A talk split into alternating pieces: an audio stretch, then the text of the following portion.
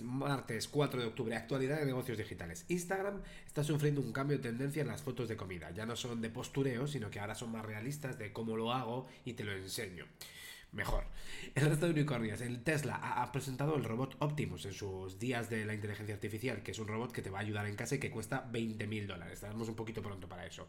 Intel va a sacar a bolsa su división de conducción autónoma. La compró hace unos años por 15 mil millones y planea eh, pues, pues, sacarla con una valoración de 30 mil. Al principio eran 50 mil y han puesto un poquito más los pies en la tierra. Luego, en el, marco del mercado de la publicidad, eh, hay un artículo que te dejo que dice, oye, está corrupto, hay un montón de tráfico falso, pero todo el mundo, el que compra, el que vende y el que intermedia, esté de acuerdo y miran para otro lado. Luego, Tencent, eh, la empresa china de tecnología, sobre todo de videojuegos, está cambiando su estrategia y ahora, cuando invierte en empresas, sobre todo de videojuegos europeas, quiere controlarla, no solo ser un inversor de tener el 5 o el 10%.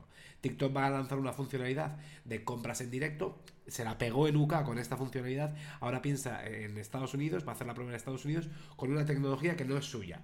Inteligencia artificial, Bruce Willis ha dicho, oye, que esto de que he vendido yo mis, mi cara para que hagan deepfakes es falso, ¿vale? Veremos en qué queda. Y luego el creador de Celsius sacó 10 millones de dólares semanas antes, esto es en el punto cripto, semanas antes que la empresa congelara los activos por falta de liquidez. Es decir, todo lo que la movida que ha pasado en el verano. En lecturas interesantes, te dejo un vídeo de 3 minutos que hoy me da tiempo de Carl Sagan sobre eh, el, efecto invernadero y el gasto militar, pero sobre todo es cómo, cómo analiza, cómo argumentar para llevarse el gato al agua y luego em, un podcast sobre el estado de la inteligencia artificial.